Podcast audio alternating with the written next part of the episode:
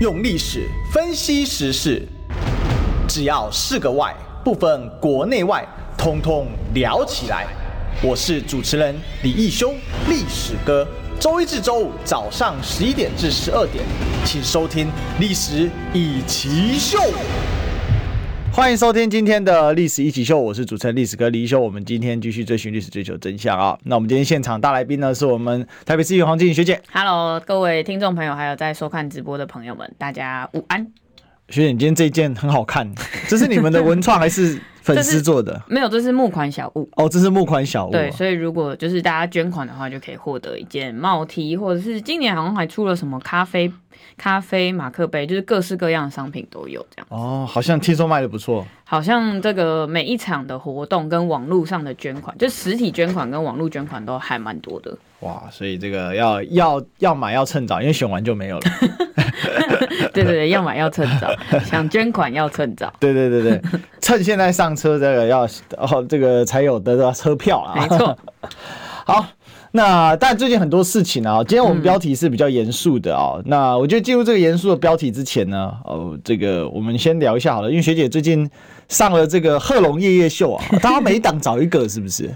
呃，对，应该就是每一集里面可能会找一个政治人物。对，因为我看之前这个高佳瑜嘛，然后吴昕代，嗯，然后这个巧心，然后接着换你。对，还有国昌老师。哦，黄国昌。哦，所以你们党有两个。哎、欸，对对对对。对，这个读后啊，没有，没有没有没有，单 纯只是去这个聊聊天，访谈访谈，跟上次那个炎上王世坚的地点是同一个地方，对，棚是同一个棚，棚是同一个棚，可是那个感觉差蛮多的，因为其实炎上王世坚那一场我真的是蛮紧张的。哦，因为他那个其实是整个是个秀，对啊，你不能就是你的笑话都必须。点到点，对，在点上。如果你节奏不对的话，整个看起来就很怪这样子。嗯、哼哼，所以那个算是有练习很多次。但像贺龙夜夜秀就是即兴发挥。但其实我就看就是一个很轻松的访谈。欸对，但是在场有那么多人在看着你，我也是有点紧张哦。真的哦，你看过那么多大场面的，不是就怕不好笑？因为我前面是诶，好像还没上影片，但我前面是某一组来宾，然后那组来宾真的是太好笑，就是整场他们的访谈大概三十分钟、四十分钟，全部都是笑声，所以我觉得压力有点大。哦、可是前一组是政治人物吗？不是不是哦，那那都不一样，政治人物本来就难笑，不不是，因为我们的梗都是政治梗，对啊，你不能吃盐啊，然后你要抓那个尺度，所以就有时候有些话只能放在心里面。啊，原来是这样子。这个我我看巧心就放得很开，反正 如果如果照国民党标准，大概从头失言到尾了。我看他还有玩那个测谎机。对对对，这个宁愿被电一样。呃，这个我我觉得他，因为毕竟我还我还是必须说啊，那受众有差了，那个受众就不是国民党的场。对啊，所以那个巧芯去那边是蛮勇敢的。但是我我我觉得他自带效果，然后再加上哎，其实国昌老师那一集也蛮好笑的，就是最后面有一段很特别的桥段。嗯，那他们每一个人都会设计一个小段落给你，有点让你表演这样，所以我就选择吹长笛。哦，所以事前只知道要吹长笛，那反刚不知道。对。欸访纲也是现场才问出来，对，访纲就是现场，像我们这样即兴对答这样子。哦，了解了解了解。好，这个欢迎贺龙来中广当主持人，也是可以哦，他应该蛮厉害的。我那时候那个巧心那一场，然后因为我隔天有访他，那因为他那一场算是蛮有回响的，毕竟他就是有一些反讽啊，或者什么，这个尤其讲到国民党的男生这样这样的嘛，嗯。然后后来隔天，然后我就因为我那天我就利用洗澡时间看，我就很自然就是，你知道我有什么讲什么，我说，哎，小新那一场我用洗澡看完，结果贺兰说。用干嘛要洗澡时间看？我是喜欢我吗？我还特别澄清，本人对贺龙先生一点意一点想法都没有。谢谢。为什么要在洗澡的时候？呃，因为洗澡架个手机架在旁边很方便。因为我那个我我那个我后面我那个是一个浴缸嘛，然后后面是浴帘啊。因为我那个前屋主留下那个浴缸很大，我当时也没改。嗯。因为改浴室要多工期，可能要多一个月。嗯嗯嗯。然后你还要打墙，你还要跟邻居啊塞住，然后还要可能要多花个好几十。嗯。实在是小弟资财有限，所以呢就。那个什么，那但是也很大，所以我就可以在前面加一个，我用一个那个什么肥皂贴壁式肥皂。那你连洗澡都没有，就是脑袋放空的时间呢？没有。哇塞！我昨天，我之前我今天早上我那个，因为我们冷气故障，嗯，所以早上那个水电师傅来修理，嗯、所以我昨天只睡了三个小时，可恶！我说，哎、欸，你可以下午来吗？他说我下午小姐在这样子，他说。不不行啊！你现在这个我们最最近工作很忙啊，可不可以早上？年底了，工作很忙。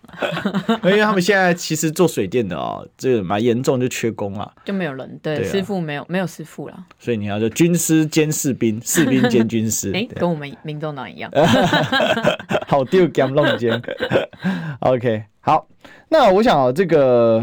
这个是一一个事情啊，另外就是学姐其实最近很忙，是忙什么？就忙接奖啊，对，然后还有忙着这个扛科批啊，到处跑，对，全台湾的。据说好像第一圈扛完了，是不是？呃，就是先走到恒春了，然后现在要从恒春再走回来，这样子。哦，没有要走东部，没有没有，东部太危险了，我觉得。哦，因为如果那个气球，嗯、像我那天去恒春，那个屏东的落山风真的是非常非常的可怕。它那个气球很高嘛，然后旁边还需要两个人帮你这样拉着那个手这样子。哦，那如果风一吹过来，如果风很大的话，你除了人站不稳，我们光没扛气球我就觉得很难走了。但是如果你扛气球，再加上后面那个气球的那个拉力的话，你是会需要有些男生。就是在后面扶着气球，所以像那天我们去的时候是世轩先扛，嗯、那世轩扛的时候旁边要站，我看他 po 照片，呃、旁边要站四个男生帮他扶住气球。哦，连世轩那么壮，他有在练身体的呢。有啊，不然那个气球真的那个风一吹过来，会瞬间你会整个人被拉走这样，嗯、所以其实是。真的蛮累，所以有人从头扛到尾，就从头跟到尾那种。有，我看到有几个是他们真的是有点那个，好像在走那个大甲妈那种，嗯、全副武装。哇，他就请假来扛来来这个，对 对，或是没有上班的。对，然后就全副武装跟着气球一起走。那其实一开始的时候队伍拖得蛮长，可能有些人体力上面大家会需要一些互相 cover 的地方，嗯，所以就有些嗯、呃，他们会设几个点。然后每一个点都有那个交接仪式，嗯，那每一个点都有不同的人来扛这个气球，这样子。对啊，所以哦，这个一边扛，其实我觉得是会蛮感动粉丝的啦。嗯，自己也会感动哎。真的啊，因为很久没有这种感动。我的意思是说，哎，你都瘦了，有吗？对，选举选到瘦了。我是因为网友每天那边讲我很胖，所以我就很认真的在减肥。哦，你是认真的减肥啊？对。哎呀，哎呀，哎哎哎，没有，我是说那个当时像去年自己选的时候，你就会觉得是跟士林北投的选民们这种互动是有感动的。可是当今年扩大到全台湾的时候，反而会有一种。更多的感触。其实我一开始的时候，嗯，呃，确实对中南部真的会有点害怕，哦，因为二零一九年那一年去帮民众党辅选，到后来还有很多次的补选，包含高雄那次的补选，在我心里种下了一个有点小小阴影。因为那时候高雄补选的时候，我记得我好像站在某一个捷运站的外面。嗯巨蛋站还是哪里忘记了，反正就站在捷运站外面。然后我真的是从北到南的发卫生纸都会有人理我，就在高雄真的没有人理我。我四趴，我就对，然后我就在。你那天遇到九十六个人，刚好四个人没出现。然后我站在路口，我真的在发卫生纸，我突然觉得自己很像工读生，就是没有人知道我是谁，然后也没有人理我。然后后来就因为这个原因，然后四趴这个。这个名词就从高雄那一次跟着我们，嗯、可是这一次下去走的时候，突然发现，哎，有一点不太一样。南部真的有一点不太一样了，有一点起风了的感觉。哦，毕竟还是要选一下总统的这个格局的，这时候它扩散力会比较好啦。哦，OK，对啊。不过南部确实嘛，就是它是很固化的一个状况。嗯。对啊，因为看区域的民，哎，不行，不能讲民调，这个有些人会生气，说历史哥在乱讲话这样。但是就以我一个高雄人的体感啊，就是南部本来就是对于第三势力很不友善的地方，嗯，尤其是就是像像是民众党可能是走在蓝绿之间的，嗯，那他就会在传统结构之外嘛。那毕竟南部生活就是 比较安逸。哦，昨天我那个昨天我那个面试，然后来了一个台南的。这个女在台一个台南的学生，然后我们就在聊说，因为她也等于是北漂嘛，嗯，然后我就说，你看哦，做这个工作要回南部很难吧？他说真的，他真没打算回南部了这样子。他说回家回家过暑假可以了，回家过暑假，这不是我们要 push 自己的家乡，其实我们都很爱自己的家乡，但为什么南部长期你民进党执政就是没发展嘛？然后他又很爱做那种大外宣啊，哦，大内宣，那他就跟你说发展很多啊，盖很多新的建筑，阿尔伯这康可以机会。然后有一次我好像不知道在哪一台的节目，然后人家就问我这个问题，我说很简单嘛，选民有两件事投票嘛，一个是一个是双脚，一个是子宫嘛，就这么简单嘛。嗯、那不经济条条件经济状况不好就会外移嘛。嗯。第二个就不想生小孩嘛。哦。对啊，所以就说这就是两个嘛。然后好像被对岸的某媒体捡走之后，嗯，然后就把我做成 short 嘛，然后就放在他们的那又转到 TikTok，TikTok 又转，就是转从抖音转 TikTok，TikTok 又转过来。现在有人来特别骂我说，你在替中共宣传，哎、欸，我这种我也不是第一次讲，可是这是事实嘛？就南部生育率真的就是都会就是那种，比如说高雄、台南那种比较旧的都会区，就基本上就很低。我同学几乎都外移光了，然后真的愿意生孩子，大部分要么是老师，就公务人员，嗯要不然就是公家机关里面，那要不然就外移嘛。所以这这不是很现实问题？虽然话不好听啊。我最那这次去高雄有看到那个。嗯唐吉诃德是不是？有一间这个嗯日式杂货店，开一间很大间，排队排好多人哦。所以你超多人的，这这个其实，在台北会出现，但是很快就会消散。哦，对对对对，然后因为台北新玩意太多。但是我还有观察到一个现象，因为从高雄下了高铁站之后，大概还要再开两个小时的车到恒春嘛。对。那一路上呢，这个风景变化上面真的是感触很深。因为我上次去到垦丁或者是到恒春这里，大概就是国中、高中的暑假毕业旅行，或者暑假跟家人去的时候，所以我大概有。十年左右，十年，真的，十十二年以上没有去垦丁了。你家嫁台北音呐？哎呀，我就过去咱下港哎。对，然后再加上那个就是疫情的关系，那结果我从真的是要亲眼去看，我真的看到到处都是光电板，对，到处哎，我大开眼界，想说哇。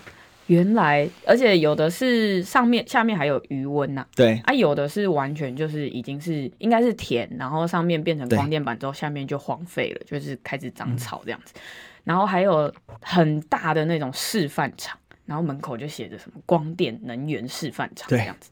哇，我真的是吓到，吓到。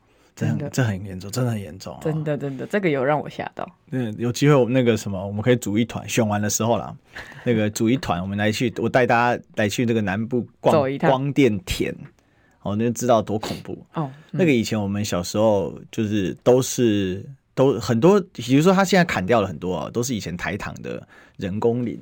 人工林哦，对，就是台糖，因为那个时候他们有些休耕嘛，因为早期做糖。很赚嘛，然后后来他做糖不赚，嗯，那农民也不爱种，所以就渐次休耕。休耕之后就是国家辅导台糖啊，由台糖做人工林，然后那些人工林有一些它就可以移植到移栽到别的地方，啊，有一些就是它长期养下来之后，它就变得很茂密、很漂亮。嗯，虽然人工林说真的，以现在角度不是很健康，因为。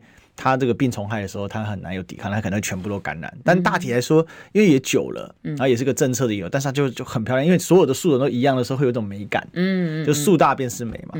那现在很多这种就是砍树种电啊。嗯，而。而且台糖的人工林，所以要砍就砍啊，那个就有什么好说的？政府一声令下就砍了，也不用。原来如此。因为它也不是原始林，你也不用保护它。哦，原来如此。因为我看到我真的有点吓到，而且那个数量是多到。有点难以想象哎，因为、嗯、呃，可能在台北真的比较少看到这种，也也很少了，真的很少，真的要走到太赶了哎、欸，对，那但是到高雄到恒春的这段路上，嗯、我记得我印象中的垦丁恒春是那种很有海岛风情的地方，嗯、一边是海，一边是田，对对对，但是路路途之中，我不得不说，我真的觉得恒春跟垦丁真的是很。很可惜啦，因为明明就是一个很海岛、很可以发展观光的地方，可是，在很多的市容上面，真的没有好好的处理。那如果说这一两年的疫情，因为我看到很多是那种可能是荒废的餐厅，对，然后招牌都还挂着。那原本我在猜，应该就是疫情前生意还不错，可是疫情这两年可能没办法撑过，所以就倒了。那整体的市容上面看起来就有点。不好看，然后也会让你觉得好像瘦很多。就是你本来就来这边度假的，然后度假的一半之中，你突然看到，哎，这边怎么这种？如果我是观光客的啦，我会觉得有点可惜这个市容。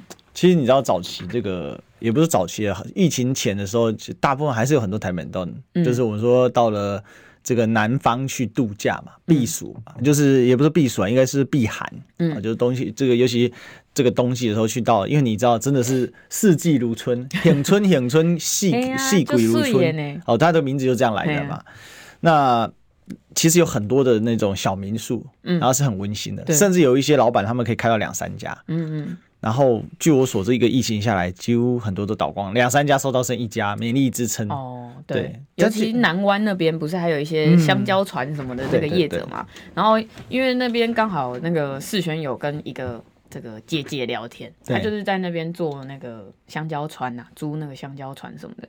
他就说他觉得，其实民进党执政下来，这真的没什么改变，然后而且还越来越糟。所以就对他们而言，会觉得那何不就有一个机会可以投给不同的人这样子？那然后恒春以前都是民进党执政，现在恒春是就是不是民进党执政，这个是非常扯的事情。但是问题是，这个对于大家而言，就是在恒春也好，因为我们在恒春办了一场开讲的活动。对，那在恒春的那一场，我本来是觉得。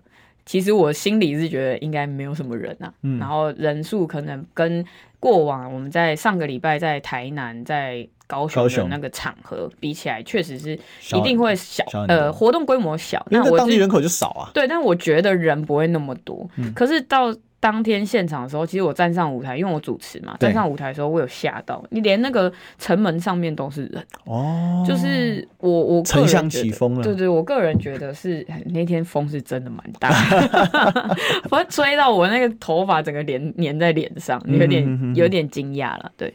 对啊，这个这个很不容易啊，因为对于小党来讲，本来就是一步一脚印嘛，嗯，以前时代力量他们就想要做这种地方党部建设。那可是我觉得时代力量最大的问题是他们太快，中间就崩塌了。嗯，他们本来地方党部其实是有做一些建设，嗯，甚至可以直白讲，时代时代的初期的地方党部建设是比民众党在今年选举之前做的，我甚至觉得还还更好，更扎实，更扎实，真的是更扎实。嗯。那可是这个时代力量自己崩塌，那也没办法。神坛已打啊，他们他们的坛主已经被请到民众党了。哎！啊，对不对？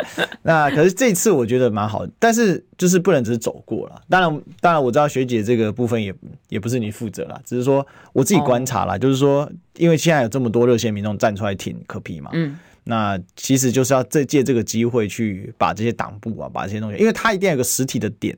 它才可以连接，连接之后它才有办法稳固下来。嗯嗯，这个也是就是这个大家最最就年轻人觉得说不不想听的那句话，叫做政党实力。哦，但民进党在那个地方，或者是国民党，国民党现在比较弱了，但是民进党在那种，尤其在南部。也调啊，卡其这样把它细细安安哦，哎，而且四然后细基北海哦，就是说四肢百骸，就到处通它。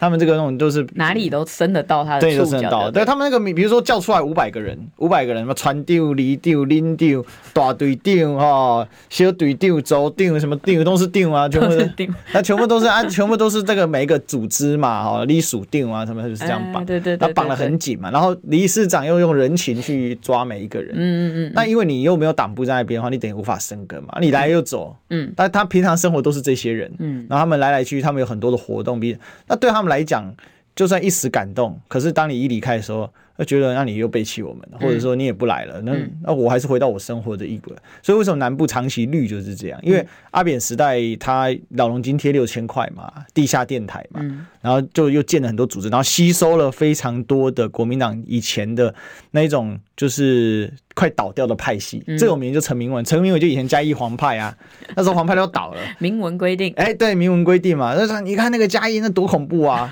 那个嘉义三线他出站出去。阿 别阿文那卡出来，对不对？嘎一阿文卡出来，那西朗那种中，这不得不说，真的是民进党厉害的地方。真的，就算他没有真的在帮你处理什么陈情案，或是他真的没有你你跟他陈情，然后他也就是可能没有真的实质上的帮助你，或是让。高雄让哪里有很多的改变，但是他就是他的组织做法就是哎，跟他玩闹呢，很像朋友啊呢。对啊，不管怎么样，大家台湾人都是就勾引就掉底的重感情，所以就觉得哎对，你有在我身边，好像你有在帮我。尤其你中南部啦，很多人说网络网络，对啦，就是现在每个嘛都有手机，嗯，可是你就想为什么中南部他们还是要靠靠这个？因为中南部的生活模式。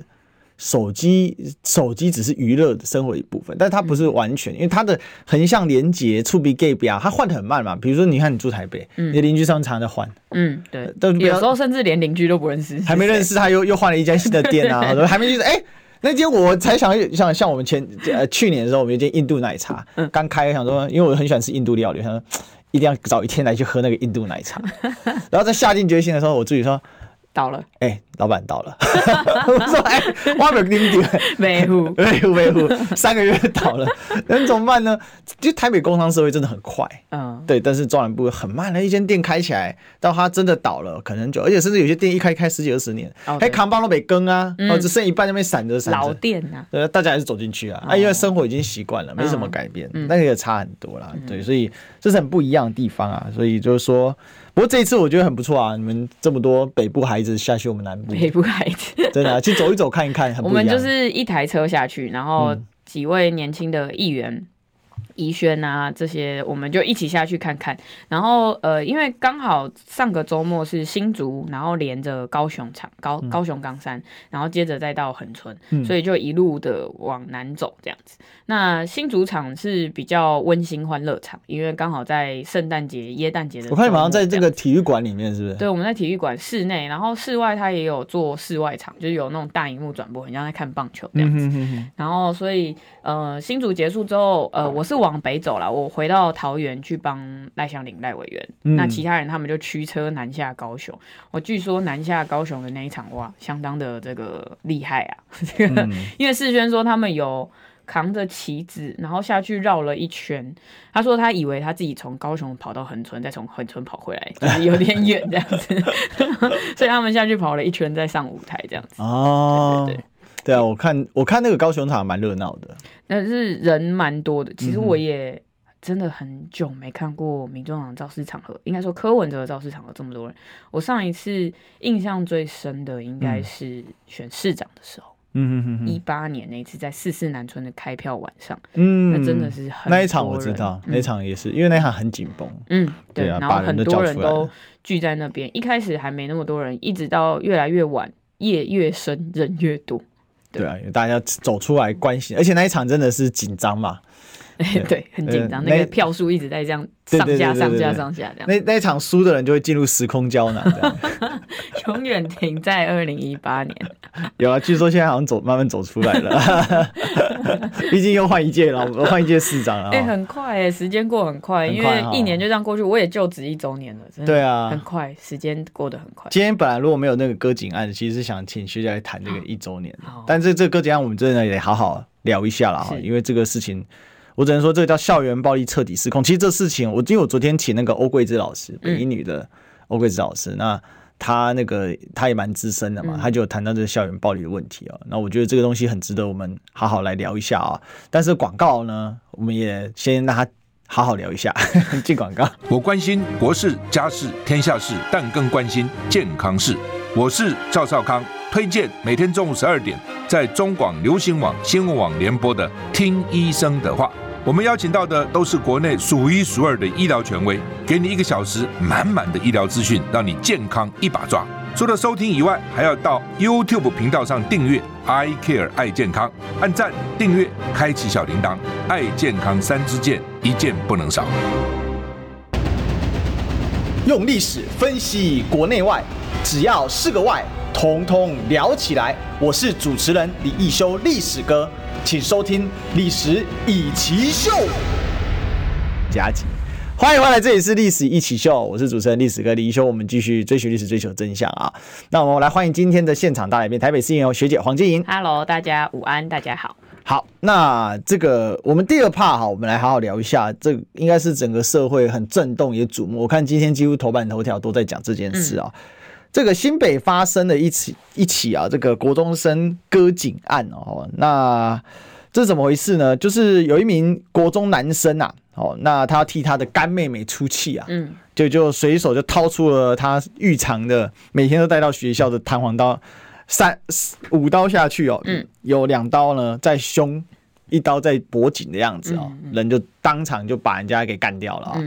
那后来叶克膜抢救之后，又抢救回来一段时间，嗯，可是其实状况一直很不乐观。那昨晚的时候，这位小弟弟还是过世了啊。嗯、这是你全原原委是这样的，呃，这个被害者呢，这被害的学生呢，他就是有一个女生啊，哈，就是这个行凶的这个男生的干妹妹，也是教唆杀人的共犯。哦，其实也该说是主谋，因为教唆杀人有时候其实算是主谋。嗯、哦，那这个事情很多，因为本来是教唆杀人未遂，现在变教唆杀人了。嗯，那这个教唆杀人的这个女同学呢，哈，她呢就去到这个受害者的班级上，然后那受害者就觉得说你在那边好吵，而且你又不是我们班的，叫她出去。然后这个女生就很不爽，就撂话甩门出去，就出去呢就找了她的干哥哥哦，那另外一班的同学，然后就到那一班，到了他们这一班，然后这个。这个凶凶险呢，啊，下手的凶险就跟这个跟这个死者啊，就发生口角，然后发生口角之后，那据目前的调查哦，当下呢，这个死这个死者呢就呵斥说：“你又不是我们班的，要求呢，哦，你离开嘛，好，就这个干哥到了之后呢，两个一言不合啊。”就往他的胸颈啊，就捅下去。那本来呢，这个这一对所谓的干兄妹啊，就这个行凶的这个干兄妹呢，他们原本是另外一间国中，常常在混宫庙鬼混哦，也认识了这个像是天道盟、太阳会啊、华山帮这些分子哦，到处呢在惹事。本来就是学校的问题人物，后来呢就是。呃，转到了这间学校，那就发生了这起冲突。那据说在行凶的当下呢，有人出声阻止啊，也有其他女同学也被划伤。那这个这个吆喝的，就是这个教唆的这个干妹妹啊，这个女同学呢，好，凶手凶嫌之一的女同学呢，她就说。就不管了啊，继续说就给他死这样子哦，嗯、就据说有这个有喊声叫他继续，所以呢下手就更严重。捅完之后，当场死者当场就失去生命意识了。然后后来紧急送院，是叶克膜救回来，但是依然很不乐观啊，就是刚才讲前天昨天晚上就过世了。而且其实，在进叶克膜的时候，医生也直接跟家属讲了哈，因为脑部缺氧过久啊，救回来也是植物人。嗯嗯。那我是觉得虽然很不幸哦。但是对这个孩这个过世的孩子来说，跟家属来说，也许这不是一件坏事。我说真的，现在这样讲有点冷血，我不愿意讲这种话。的能救回来都是最好，但是真的过世的话，也请也希望就是家属这个这个这个怎么讲哈，就是节哀吧。节哀。对哈，那也希也希望这个弟弟能安息。当然，凶手我们一定要把他送办了哈。嗯那这一对干兄妹，其实他们今年还闯过很多祸哦。他们曾经伙同另外五名学生啊，霸凌一位原本的国中女生哦，还丢人家鸡蛋哦，逼被害者另外一位就是他们霸凌的人说，磕头认错说不应该说你长得丑，整个过程被拍下传到网络上哦。没想到呢，就是因为那个事件哦，那是他们在另外一个国中的事件，就那个事件他们被转到今天这个学校，没想到呢，就搞出了这个割喉案了。唉，这个真的是。看得蛮难过的，看得很难过，嗯，而且家属、学生，呃，学生的受害者的学生家，就是死者的家属，也有提到说，为什么这一些人问题少年可以到一般的学校，为什么不能把他们？他说，霸凌真的很严重哦。那为为什么要让一般的孩子去承受这个样子？嗯，哦，那其实很多人现在在讨论这个霸凌的问题。我们先来问一下学姐，你怎么看这个案件？其实我自己在这一年以来也接触过几件霸凌的校园澄清。嗯，其实，在那个过程之中，我看了好几个爸爸妈妈。我我我曾经有一个印象很深刻，是妈妈来我服处哭了一个一个多小时，然后她告诉我说，她的小朋友。去学校的时候会紧张，会害怕，然后甚至到回家在睡觉之前，只要灯一关，然后他就会不自觉的焦虑了，然后会很不舒服的，没有办法入睡。那小小年纪就要靠着药物才能入睡的情况之下，他觉得他女儿在呃学校里面受到很大的压力，很大。那可是问题是，学校的一些调查委员会，或者是学校组成的这个外部的委员会，都告诉妈妈说，你的小孩没事，嗯，然后你的小孩在学校很正常，很 OK，那回家就是多休息就好了。就是他们会很无助，是说老师到底能不能帮助我，或者是校长，或者是这些委员，到底能不能真的最了解这个。小朋友面对到什么样的状况？那我觉得这在沟通上面就出了很大的问题，嗯、因为双方当然以校方的目立场，当然他们就觉得大事化小，小事化无，最好都不要发生这件事情，他们就觉得没事这样子。可是问题是，校园霸凌这件事情到底能不能真的被解决？我觉得很多的时候，呃，不得不说一句，台湾媒体要负很大的责任，因为我自己觉得，在很多的这个凶案，或者是有的时候媒体的描述。嗯或者是媒体的报道，或者是媒体的一些，尤其现在小朋友每个人一人手一只手机的情况之下，他们要去转载一些影片或者是什么的，其实这个对他们而言是很容易的一件事情。嗯，尤其在他们学习力最快的时候去接收到这些东西，简直就是一一个很 很很不 OK 啦。那前阵子也有一个话题是说，有一个东西叫做萝卜刀，我不知道历史哥有没有看过？我知道。这个萝卜刀啊，我那天在陪这个友谊去逛夜市的时候，嗯，哇，旁边的摊贩卖的超级多，路边全部都是在卖这个萝卜刀，嗯，然后这个萝卜刀虽然可能看起来它就有点像是塑胶，对对对，它是有点像塑胶刀的感觉，可是问题是，如果在校园里面大家真的是拿起来挥的话，然后或者是小朋友可能会有一些。打打斗的这些动作的时候，如果真的一个不小心，真的很容易会造成一些伤害。可是我们到底有没有明文去禁止这件事情，或者是要认真的有一个态度面对这样的校园里面带武器？要不然这个这个国中生身上是带弹簧刀，诶，对，他是带弹刀子上课的，他是真刀哦，对，而且天天带哦。如果是这样的情况之下，那校园内部里面的控管机制到底出了什么问题？我觉得这是现在。嗯，有时候啦，作为政治人物，然后看到家长跟校方三方平台要坐下来谈的时候，真的会需要一点时间去解决。那只是说这个校安机制或通报机制，我觉得可能出了很大的问题。嗯、因为一般来说，如果这个小朋友，我是说行凶的这位凶手，他可能前面就有一些记录的话，照理来说应该会有一些辅导的机制，或者是辅导老师会跟着他。可能每天要去辅导啊，或者是每天要跟老师深聊一下这样子。那可是，在国中这个年纪，我前几天看到新闻也在讲说，在国中这个年纪，确实有时候情绪激动，或者是比较容易有情绪的起伏。那这些事情上面，我们该怎么去协助他？这个是接下来要思考的事情。那我看最近这个事情也引起蛮多人的讨论，因为。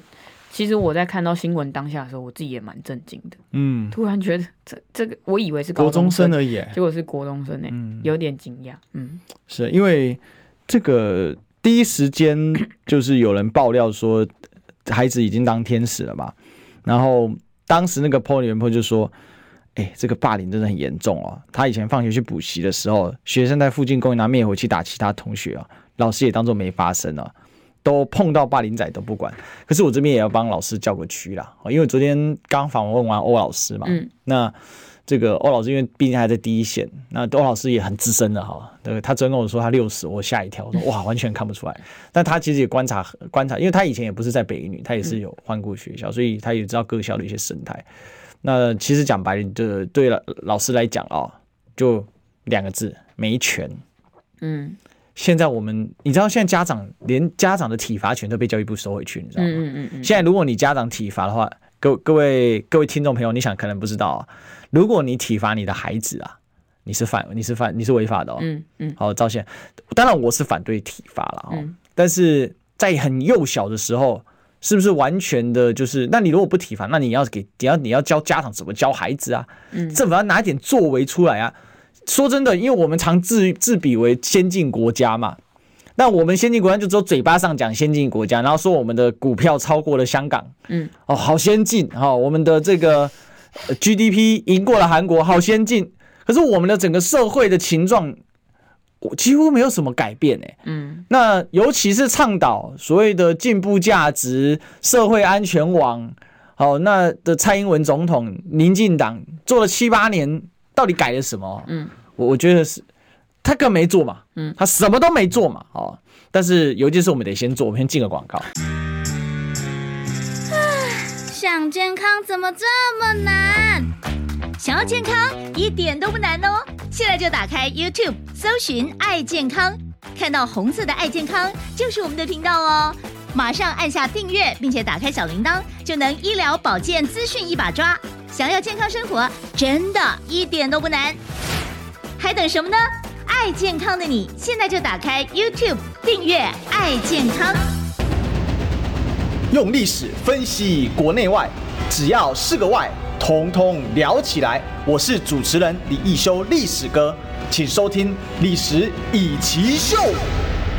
欢迎回来，这里是《历史一起秀》的现场，我是主持人历史哥李易修。我们今天现场来宾呢，是我们台北市议员黄静莹。大家午安。好，那刚刚话还没讲完呢，哈，就我先来分享一下我的一个看法，因为刚才学姐有讲了一段哦，我们等下再来请学姐再来补充。其实我觉得这个事情呢，我要分几个阶段，几个从大中小来讲了哈。首先先讲小的哦，小的就是教学现场。嗯，其实教学现场老师现在几乎是没有任何权利的，动辄被投诉。哦，然后比如说。高中老师呢，压力已经很大了。越往年纪小，老师大概压力越大哈。像我们现在，因为孩子在读这个幼托嘛，哈，还有读这个呃幼幼这个幼儿园嘛，那就会有些幼儿园，但我们那个不是啊，有些幼儿园它是临时角的，嗯，好，随时可以照看。那有些家长就紧迫盯着哦，他就每天在那边看，好，然后呢稍微怎样，他就赖就打来哦，然后电话就打进来，哦，你不接就打给你园长。啊，就看你什么时候受得了。所以其实像现在第一上的幼教老师的现场离职率很高。那这个其实不是只有幼教老师哦，跟大家报告，因为像我们访问这个欧桂子老师哦，就北一女欧桂子老师，他说现在他很多同事啊比他年轻都退休，因为他是对教学有热情，所以他届龄他还没退。哦，他这个当然他还没有到真正满龄呐，哈，但是他没退。很多老师这个到了届龄和五十几，嗯，就赶快退。为什么？因为校教学现场哦。老师呢？第一个，比如说像这次发生的，他带弹簧刀，就天天带哦。那为什么不能不能知道？因为现在不能收学生书包啊。现在是不是没有教官在校园？有教官还在校园，还在校园。其实这也很可笑哈。就民进党说要让教官退出学校，那为什么不敢让教官退出学校呢？嗯，因为呢，教官退出学校，你学校还是有安保嘛。嗯，你学校还是有个安全体系嘛。嗯，那这安全体系本来是教官在做，因为教官毕竟是军人，军人受过这一些所谓的安全。然后还有防身等等这些训练，他是很专业的。嗯，其实教官最主要的专业是，他应该是要把他的军事上保护的人民的专业变成保护学生，怎么来对接这一段要训练出来。但是我们当然就是说，这个党政军退出校园嘛，啊，可是问题是退不出去，为什么？因为教官退了之后，那请问谁来补呢？你教一般的保全，他能做到那个程度吗？对，我之前就遇过这样的状况，就是教官退休之后就不补了。所以教官届龄退休，然后后面要进来的是有点类似保全或者是安防人员之类安全人员。对对。可是这样子的职业的人又很难找到，因为他的有一些劳动条件上面。呃，一般大家可能不太会想去应征这个工作。那我自己印象深刻的是，以前我在高中的时候，对教官负责的那个军事军教呃军事教育军训课，那那时候教了很多，比如说国防的知识，或者是、嗯、呃，我记得我们那时候还有去打靶，就是打每一个人都有三发的机会，然后要去。躺在那边这样握着那个枪，然后在那边打靶，然后还要练习那个枪怎么拆啊，什么什么之类的。哦，这个应该是十年前的事，呃，十五年前，这，很久以前的事情了。但是那时候我的印象当中，校园里面教官对大家而言是一个很怎么说？威威严的存在吗？或者是大家看到教官总是会有点，至少你知道衣服要穿好，然后那个裙子不能。但是也是一个安定的存在了。其实我自己至少我自己的就就就学经验呐，大学教官当然固然是比较不一样，但高中教官我的印象都是蛮好的。嗯，而且我们国像我们国中是有高中部的，嗯，所以我们国中也是有教官，因为我们是完全中学，哦、一起，嗯，对，那就有教官，那教官很多，因为我们那个学校是高中高职在家。国中部那高职当然出了，你知道私校高职是出了名的会会闹事嘛，然后又有夜校，所以教官非常多，他们申请了很多教官，嗯、那就是在路上教官你都认不完这样子。可是确实教官处理了很多问题啊。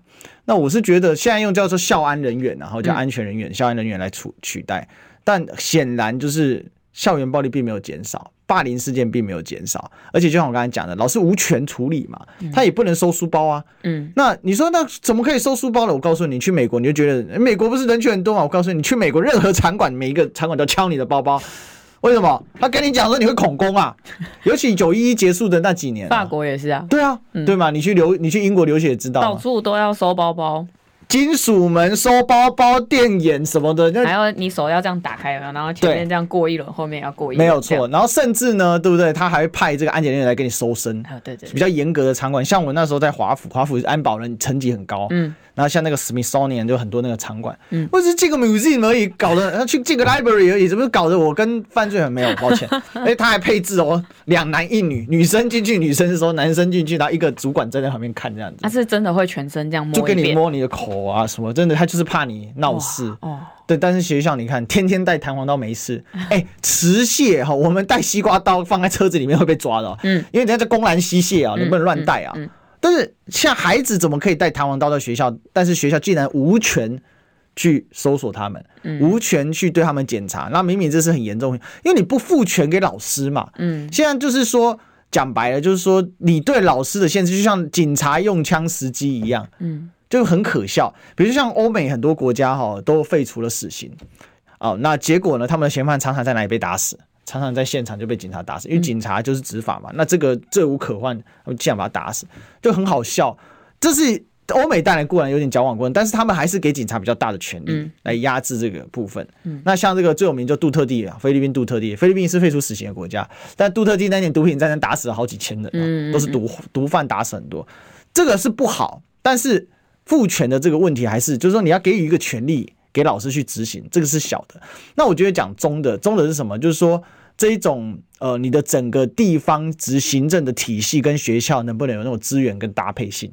可是地方说真的，学姐现在在北市府就知道，其实市政府、县市政府能做的很有限，很有限，而且经费也很有限，基本上都是被经常门卡死。台北市已经最有钱的哦，资本门最多的哦，而且有最多基金哦。那其他县市政府，像我们高雄，根本负债累累。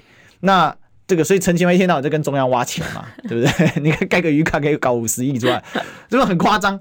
那最其实最主要就是你中央执政，你中央执政，因为第一个我们没有落实地方分权，嗯，第二个呢，我们很多权就收在教育部，但教育部一本心思搞管案，哦，他要是卡卡大学校长、卡管中敏这种事情，他特别有兴趣，搞死三个教育部长他也可以干出来。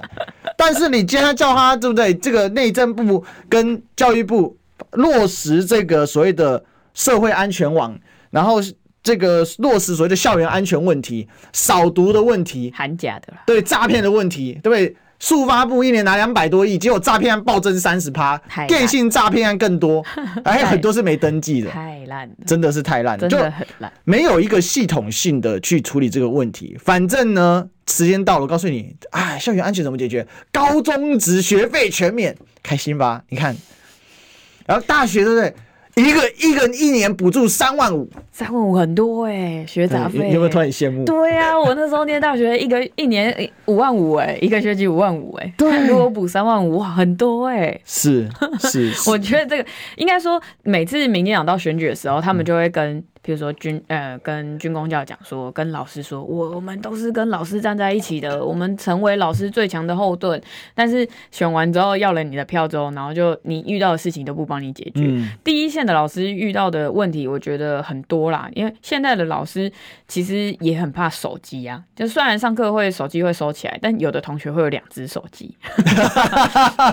这个是真的，因为因为我的我的同学在第一线教书，第、嗯、上课之前。都会手机会放在一个盒子里面，嗯、然后把手机收起来，然后锁在某一个柜子里面，然后等到下课的时候才可以把它拿出来，或者是某一天有手机放风的时间。但是呢，同时之间有些同学也会有第二只手机没有交出来的。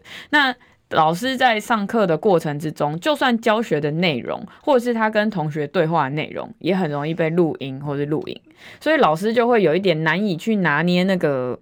那个界限，你知道吗？他会，他会不知道他自己到底应该要到什么程度，或者是真的有时候真的同学需要管教的时候，如果老师情绪一来，如果真的有同学录音录影，然后真的有又有家长来投诉的话，诶，老师真的是完全牙不知道该怎么办。嗯、那到底该教还是不该教，还是该管还是不该管？到底应该两手一摊，还是要把？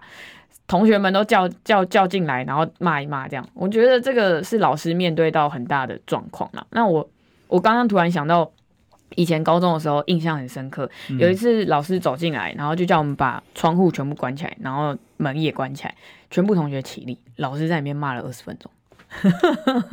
但是确实是因为我们班真的太皮了，我们班有些男我好像有遇过。男生真的太皮，上课的时间就是会在后面一直这样叽叽喳喳、叽叽喳喳，然后在那边丢东西，或者是后面不是有那种回收箱吗？嗯、然后就坐在最后一排，就直接拿东西，就直接这样这样投那个垃圾箱这样子，然后就发生咚一声，然后老师当然会很生气，所以下一堂课的时候，老师一进来立刻就是大骂大家，但是骂完真的是会安静一点。